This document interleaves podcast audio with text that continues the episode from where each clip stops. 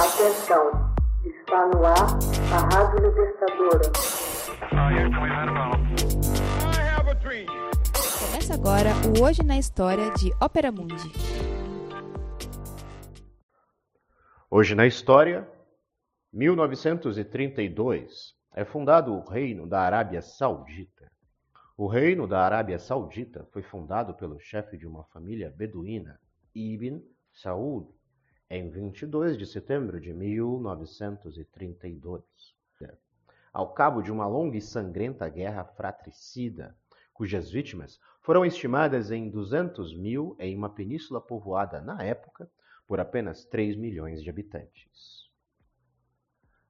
Abdelaziz III, ou Ibn Saud, como era conhecido, havia tomado o oásis de Riad em 1902 por meio de um golpe audacioso, proclamando-se depois emir do Negev e imã dos Wahhabitas.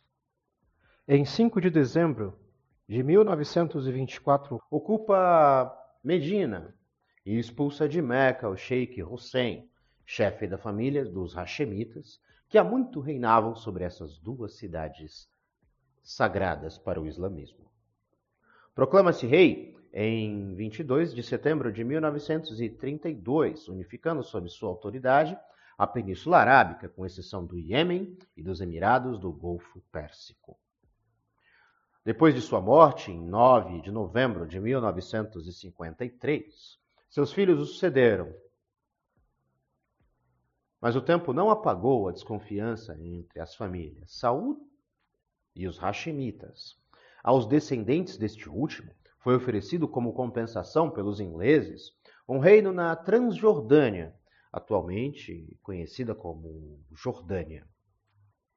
Após o desaparecimento do califado em 1924, a conquista do poder em 32 e a exploração das jazidas petrolíferas a partir de março de 1939, a família dos Saúdes, apoiados pelos Wahhabitas, corrente religiosa majoritária entre os sunitas da Península Arábica, ganha ainda mais poder, ganha ainda mais poder graças ao pacto geoestratégico com os Estados Unidos da América, construído a bordo do cruzador USS Quincy em 14 de fevereiro de 1945, entre o rei Abdelaziz Ben Abraham Ben Faisal Al Saud e o presidente dos Estados Unidos, Franklin Delano Roosevelt. Histórico. A família cujo herdeiro era Ibn Saud viu seu destino mudar em meados do século XVIII, quando seu chefe, Mohammed Ibn Saud, se aliou com Wahhab, fundador da seita muçulmana dos Wahhabitas. Wahhab Pregava o retorno ao Alcorão e aos Hadith, os fatos e gestos do profeta. De uma maneira estrita e descartando toda a interpretação moderna. Caçado em toda parte, encontra refúgio em Saúd, de quem se torna genro. A família Saúd impõe o arabismo a seus súditos e desencadeiam uma guerra santa longa e sangrenta, a fim de impô-lo também aos seus outros irmãos árabes. O pós-guerra.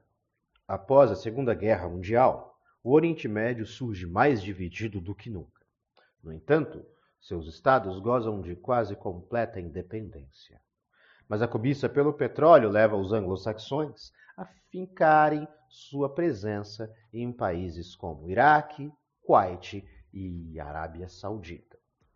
Os Estados Árabes refazem sua unidade na guerra contra Israel e, em seguida, se perguntam sobre o modelo de sociedade que lhes permitirá modernizar-se. No entanto, as últimas décadas do século XX, o termo modernização tornou-se no mundo árabe, em especial na Arábia Saudita, sinônimo de arbitrariedade, nepotismo, corrupção e miséria, regressão no nível de vida da população, estagnação da vida econômica, quase ausência da pesquisa científica ou da criação cultural. Certos historiadores e sociólogos veem nesses fracassos a origem da maré crescente do radicalismo islâmico. e situam suas causas na política de pressão, guerra e apoio unilateral das potências ocidentais a Israel. Diante deste cenário, as populações dão atenção crescente aos pregadores e líderes de facções que a imagem da Irmandade muçulmana proclamam cada qual a seu modo o Islã é a solução.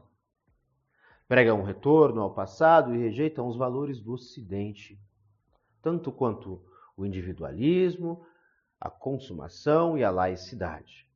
E apontam os ocidentais assim como os sionistas de Israel, como os grandes responsáveis de seus infortúnios. Novas forças que assumiram o poder neste período da denominada Primavera Árabe, por meio de levantes e manifestações populares internas, ou valendo-se da intervenção militar externa, reduziram, reduziram suas críticas mordazes contra o Ocidente.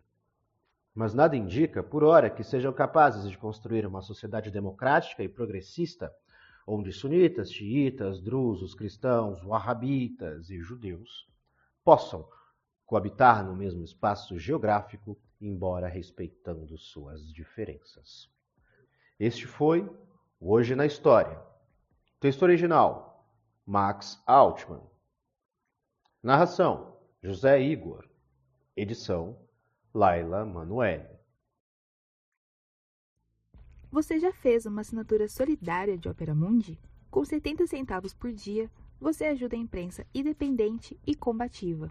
Acesse www.operamundi.com.br/apoio.